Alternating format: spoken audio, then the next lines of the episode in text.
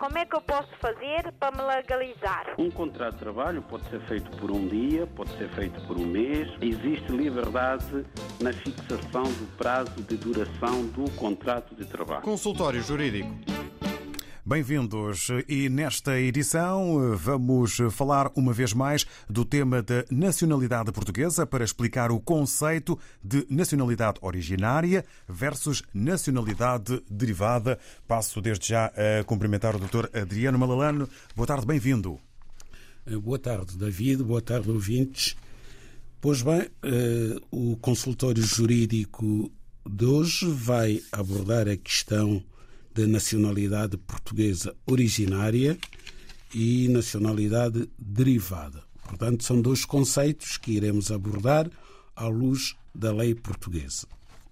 Pois bem, em Portugal, como sabemos, vigora uma lei de nacionalidade, lei essa que já vem de 1983, que regula a matéria da nacionalidade, quer da nacionalidade originária, quer da nacionalidade derivada, aquela que se adquire por naturalização. Pois bem, a nacionalidade originária, de acordo com a lei portuguesa, é uma nacionalidade que se adquire por força da lei. Portanto, as pessoas que nascem em Portugal, de acordo com o artigo 1 da Lei da Nacionalidade, que é o artigo que regula esta matéria da nacionalidade originária, existem sete formas possíveis de um cidadão se considerar português com nacionalidade originária. São sete vias, digamos assim, sete formas, sendo que a primeira é aquela que considera que os filhos de mãe portuguesa ou de pai português nascido no território português têm nacionalidade originária. Acho que não levanta qualquer tipo de dúvida. Basta ser filho de mãe portuguesa ou de pai português e ter nascido em Portugal para esse cidadão ser considerado português com nacionalidade originária. Também têm nacionalidade originária os filhos de mãe portuguesa ou de pai português nascidos no estrangeiro se o progenitor português se encontrar ao serviço do Estado português, nesse país onde esta criança nascer. Se o pai ou a mãe dessa criança, nascida no estrangeiro, se encontrar ao serviço do Estado português, essa criança nasce portuguesa com nacionalidade originária, não obstante não ter nascido em território português. Depois também são portugueses de origem os filhos de mãe portuguesa ou de pai português nascidos no estrangeiro, se tiverem o seu nascimento inscrito no registro civil português ou se declararem que querem ser portugueses. Portanto, basta a inscrição do nascimento ou uma simples declaração de vontade em como estes indivíduos nascidos de mãe portuguesa ou de pai português no estrangeiro também ficam com nacionalidade portuguesa originária. São portugueses de origem também os indivíduos com pelo menos um ascendente de nacionalidade portuguesa originária do segundo grau na linha reta que não tenha perdido essa nacionalidade se declarar que quer ser português e possuir laços de efetiva ligação à comunidade nacional.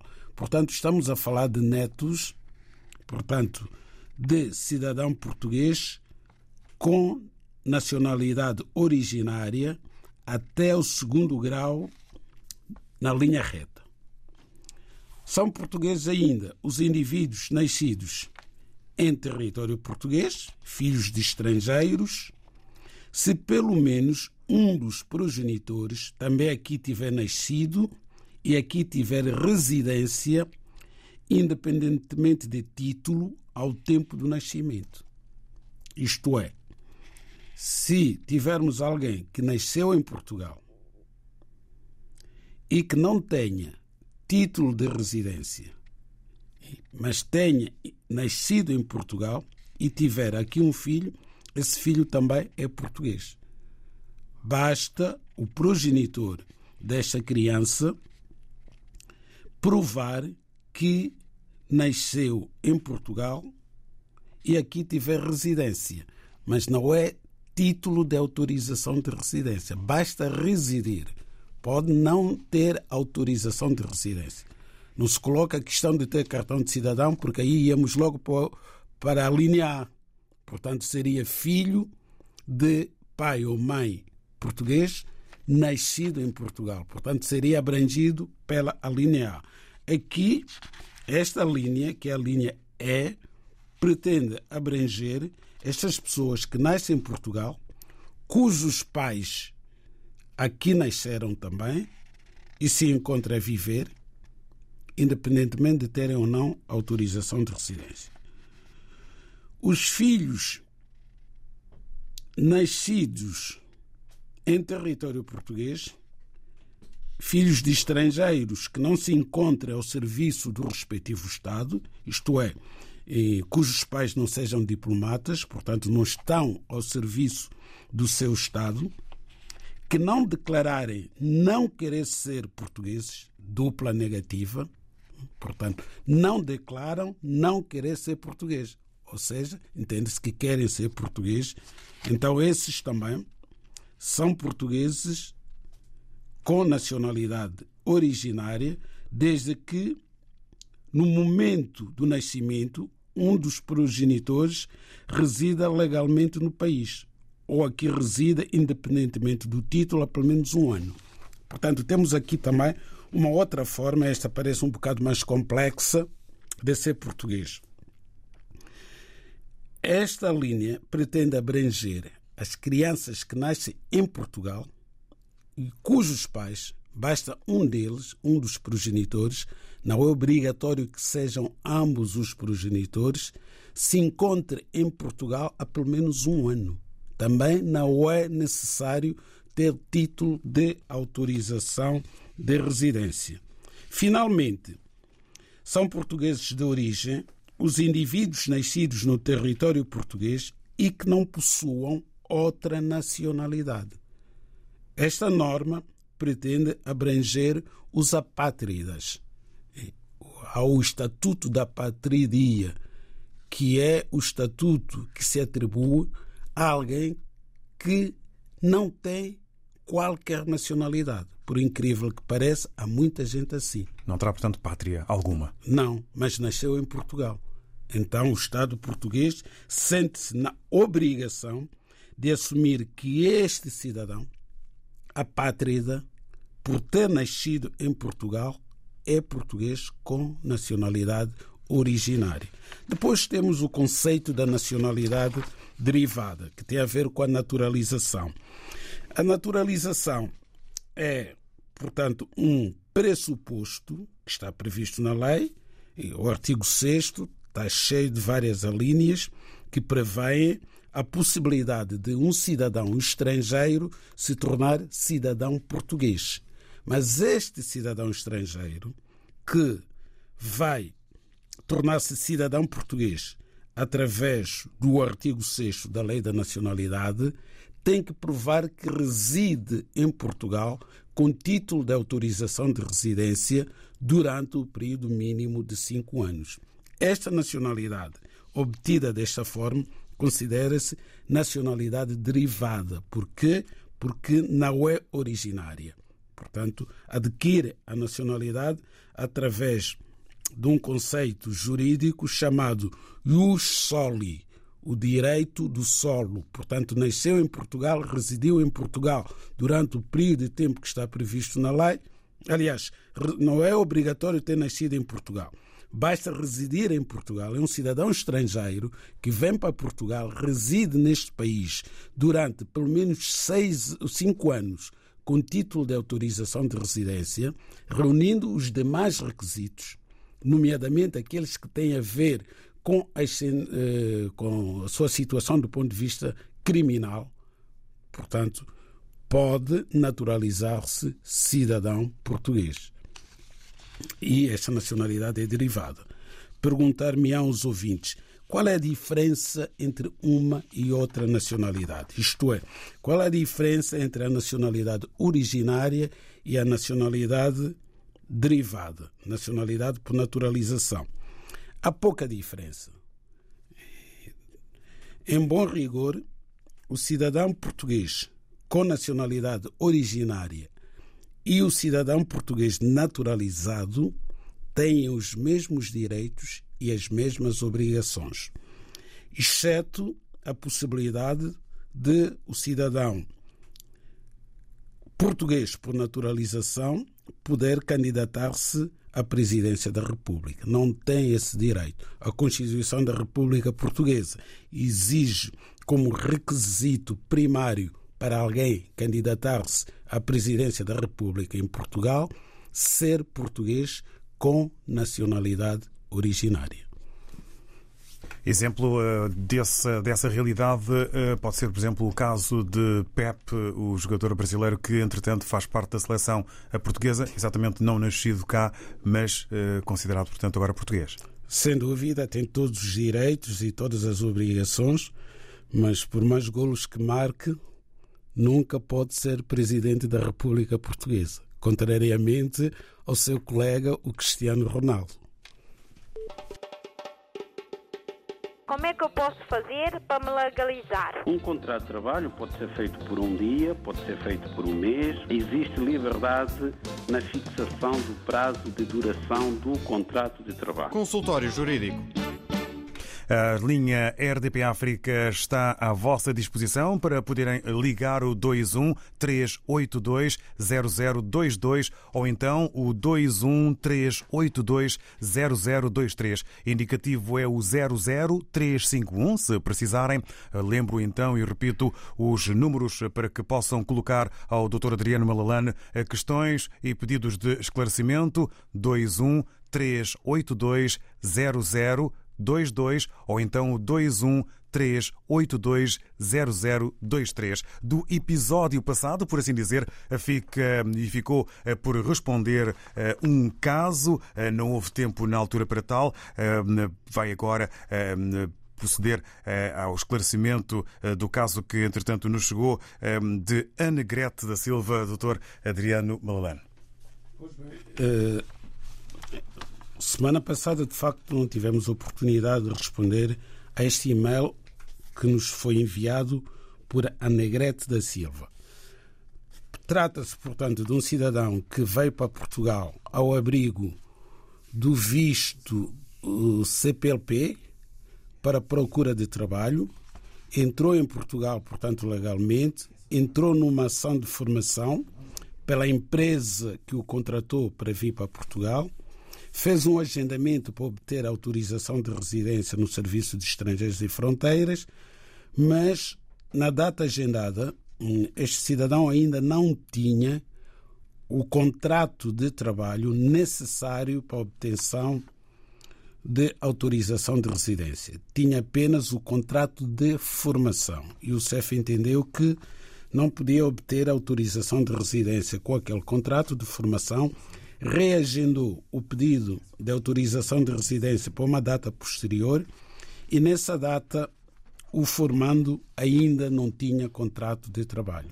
Portanto, foi-lhe dado um prazo para apresentar o contrato, prazo esse que foi bastante curto e não pôde, portanto, apresentar o contrato de trabalho dentro desse prazo, muito provavelmente porque a formação ainda não tinha terminado. A empresa entendeu que, caso não apresentasse um documento do CEF, a comprovar esta situação de que eh, tinha o agendamento feito, mas que não tinha logrado obter autorização de residência por causa do contrato. Caso não apresentasse prova nesse sentido, ficaria sem trabalho. Bom, aqui é lamentável, de facto, porque este senhor cumpriu tudo o que está na lei, veio ao abrigo de um contrato CPLP, fez formação, estava a fazer formação, logrou fazer agendamento, mas eh, não houve compreensão, quer da parte do CEF, que era dilatar apenas o prazo para a apresentação do contrato para o fim da formação, porque a empresa também não estava obrigada a fazer um contrato definitivo de trabalho num período em que o trabalhador ainda estava em formação. Portanto, a empresa esteve bem, o CEF é que não esteve bem. E agora, com a extinção do CEF, vem-nos dizer o ouvinte que não tem sido possível agendar, através da AIMA, uma nova data para apresentar o contrato, correndo o risco de perder o emprego devido à falta de comunicação ou documentação legal da AIMA. Refere aqui no seu e-mail. De facto, é uma situação lamentável e tem uma das instituições, bastava que uma das instituições tivesse compreensão suficiente e dilatar um bocado os prazos para que esta situação fosse resolvida, porque o ouvinte corre o risco de não poder apresentar o contrato e não obter autorização de residência dentro dos quatro meses que lhe foram concedidos porque o visto CPLP para procura de trabalho tem esta prerrogativa de que, uma vez em Portugal, o estrangeiro que entrou no país habilitado com este tipo de visto tem a obrigação de arranjar trabalho, pedir autorização de residência, sob pena de ter que regressar para o seu país. Por isso que essas pessoas vêm dos países de origem, países da CPLP, com bilhete de ida e volta e com seguro para aquele período de quatro meses. Obrigado, Dr. Adriano Malalane. Vamos, entretanto, avançar para um novo caso. Eh, ao telefone temos a ouvinte Elia Coimbra. O caso eh, e pedido de esclarecimento tem a ver eh, com, justamente com a nacionalidade. Bom dia, Elia Coimbra.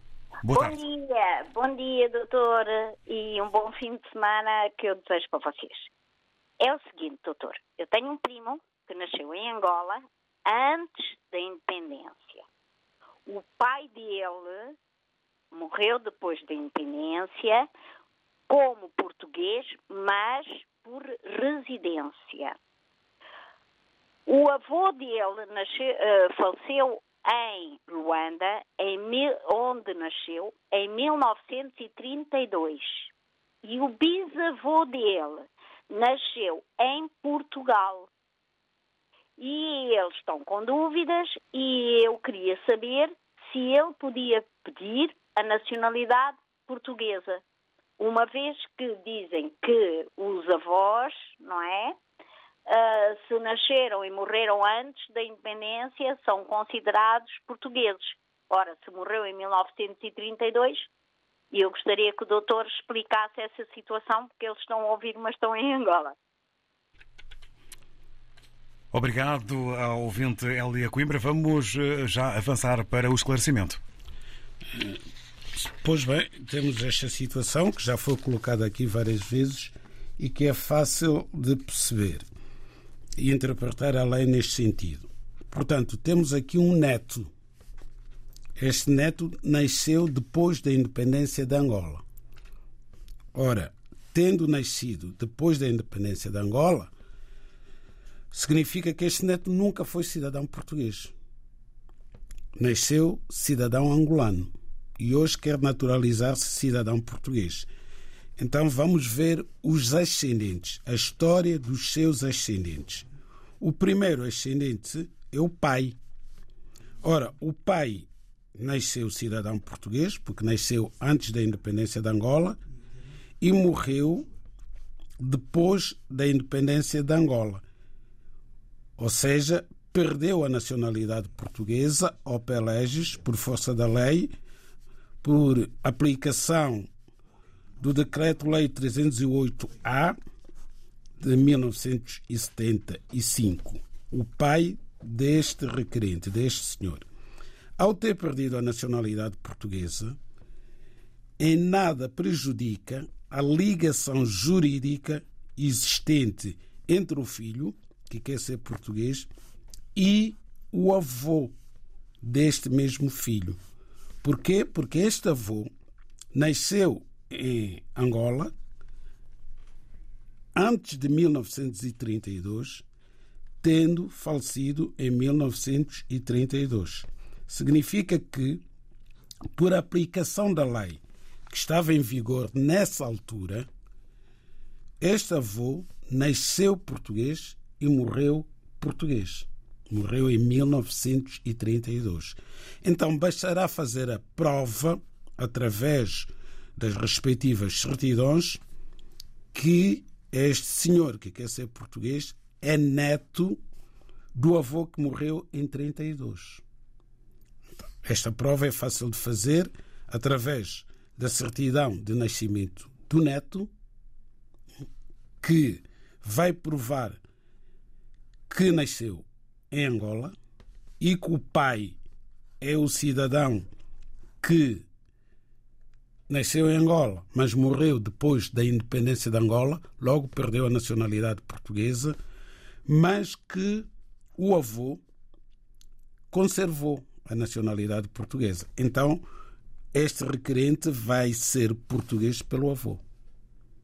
Mas tem que provar também que o avô nasceu em Angola e que morreu em 1932 em Angola, porque assim cumpre-se o requisito de o avô ser português com nacionalidade originária.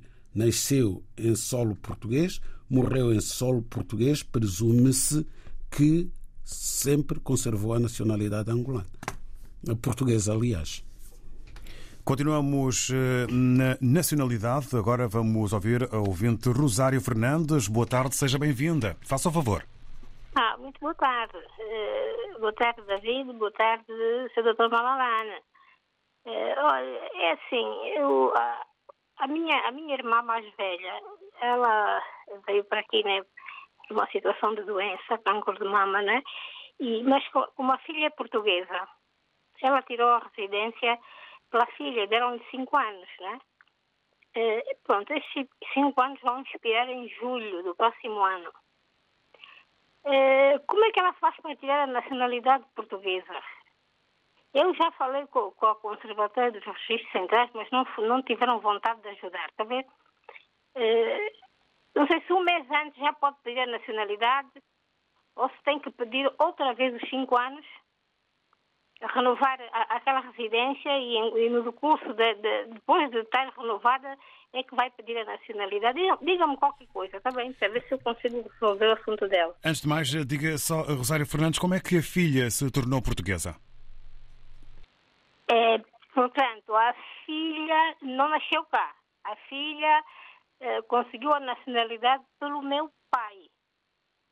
Como ela era menor, era neta de, de um português, foi-lhe dada a nacionalidade.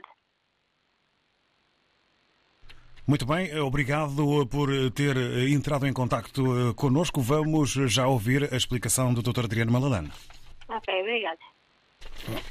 Este caso que acaba de nos ser colocado pela nossa ouvinte eh, eh, Rosária Fernandes é a prova da aplicação da norma que permite que netos de portugueses possam ser portugueses. Temos aqui um caso concreto de, um, de uma neta, portanto, sobrinha da Hélia Fernandes, que se tornou portuguesa com nacionalidade originária pelo avô que era português. Mas a questão que nos coloca ouvinte tem que ver com a irmã que tem autorização de residência, tem título de residência comunitário, portanto, tem uma autorização de residência que foi emitida desde logo por um período de cinco anos. É o que prevê a lei que regula a matéria dos cidadãos estrangeiros com familiares com nacionalidade comunitária. Portanto, temos aqui a irmã do ouvinte Rosária Fernandes, que é angolana, mas tem um familiar, neste caso a filha, que é portuguesa, uma cidadã comunitária. Com base nisso, obteve o título de residência comunitário que é emitido desde logo por cinco anos. Não, não é como os outros títulos de residência que são emitidos por dois ou três anos e vai se renovando até completar os cinco anos, que é o prazo mínimo necessário para um cidadão se naturalizar português.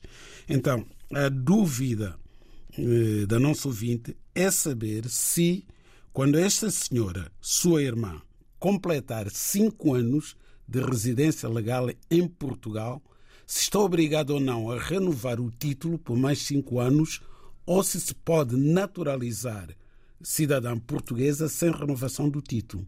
A resposta é negativa. Não pode naturalizar-se português enquanto o título não estiver válido. O que quer dizer que é obrigada primeiro a renovar o título e só depois dar entrada à nacionalidade portuguesa. Poderá, eventualmente, até dar entrada à nacionalidade portuguesa com título a aguardar renovação, para não perder muito tempo. Logo que completar cinco anos, no dia seguinte pode entrar com processo, desde que tenha já agendada a renovação do título. Não sabemos como é que vai ser daqui em diante em relação à renovação dos títulos de residência feitos pelas conservatórias. Mas o mais natural era que os títulos fossem renovados com pelo menos dois ou três meses antes da sua caducidade. Isso é que é justo, para que não haja hiatos, não haja aquele período em que o titular da autorização de residência se mantém com o título caducado por um período longo, porque isso tem consequências. É uma solução de continuidade que não favorece a ninguém. Durante aquele período, durante o período em que os cidadãos estrangeiros aguardam a renovação ou a emissão do título renovado, não obstante haver decretos do governo que vêm dizer que os títulos estão válidos até X data, por exemplo, agora temos um decreto-lei que está em vigor que vem dizer que todos os títulos continuam válidos até 31 de dezembro deste ano, o certo é que organismos públicos do Estado não cumprem essa lei quanto mais os privados, nomeadamente os empregadores. Se a própria Segurança Social, quando temos um pai que tem um abono de família porque tem filhos menores que estão a estudar, é obrigatório ter autorização de residência e tem que ter mesmo. Quando essa autorização de residência caduca e o pai ou a mãe não conseguem renovar, não porque não querem, mas porque não há vaga, é a própria Segurança Social que suspende o pagamento desses abonos. Portanto, não obstante haver uma lei do governo que diz que aqueles títulos continuam válidos. É uma contradição. Portanto, esperamos nós que, quando as conservatórias começarem a renovar os títulos, normalmente as conservatórias têm uma visão menos securitária desta matéria de imigração do que o antigo Serviço de Estrangeiros e Fronteiras. E estou a falar neste momento de situações que ocorrem todos os dias. Há milhares de cidadãos estrangeiros que têm autorização de residência, mas que neste momento está caducada. Se esse cidadão sair para o estrangeiro, já não consegue regressar para Portugal. Mesmo que tenha o processo é, pendente a ser renovado no CEF ou aguardar o agendamento ou com o agendamento feito. Se sair para o estrangeiro para retornar ao país, precisa de visto. E se for a um consulado de Portugal, seja na Guiné, em Cabo Verde, em Angola ou em Moçambique, dificilmente consegue visto para regressar. O interessado eh, poderá, ao ver o timing a chegar ao fim, antecipar-se? Está previsto na lei, mas não, Se mesmo depois de caducar não consegue o agendamento, quanto mais antes, não é? E, aliás, houve uma altura que o CEF dizia: não, nós não podemos agendar porque o seu título está. Eh, não está renovado, mas há uma lei que diz que continua válido. Portanto, não faz sentido. Não faz sentido. O próprio CEF recusava-se, não se recusava, não tinha vaga para agendar. Dizia não há preocupação de maior, porque há um decreto-lei que diz que esses títulos estão válidos. As pessoas fazem-se acompanhar desse decreto-lei perante instituições públicas, os notários, por exemplo. Quando querem fazer uma escritura, o notário não faz. E o notário é licenciado em direito, conhece a lei, mas não a aplica. Mais um caso eh, que envolve o tema nacionalidade, hoje tratado aqui eh, no consultório jurídico. Vamos ouvir, e agradecendo as palavras já dadas por Jorge Gonçalves, vamos ouvir este ouvinte. Boa tarde, seja bem-vindo. Muito boa tarde. E agradeço imenso por esse magnífico programa. É o seguinte, eu trago uma, uma situação que penso que seja surreal, doutor para o doutor Adriano Malano poder esclarecer-me da situação. É uma mãe solteira que vive há 34 anos em Portugal, com residência atualizada até 2025 eh, e tendo cópia de passaporte angolano porque foi assaltada e levaram tudo, é claro. Esta mãe tem dois filhos um menor de 16 anos e, a menina de 24, que nunca saíram de Portugal. E, no entanto, não conseguem obter nacionalidade portuguesa. Tendo, tendo, tendo os, os jovens certidão de nascimento português. E têm passaporte angolano, é claro. Eu gostava que o Dr. Adriano me pudesse esclarecer de toda esta situação, porque é uma mãe que vive com o credo na boca e sem poder trabalhar com, com descontos e, e o menino, tendo o menino a estudar, está no décimo ano, Jorge Gonçalves, peço desculpa por interromper. Eh, já deu os dados eh, para que possamos, eh, com o Dr. Adriano Malalan, responder antes desta edição acabar. Faltam quatro minutos, menos de quatro minutos para a hora certa. Vamos ouvir o Dr. Adriano Malalan. Pois bem, esta situação, julgo eu, só está a acontecer por falta de informação desta senhora. Porque estão aqui, aliás, esta exposição que nós fizemos no início do programa responde a esta questão. Vamos começar pela esta criança de 16 anos de idade. Nunca saiu de Portugal.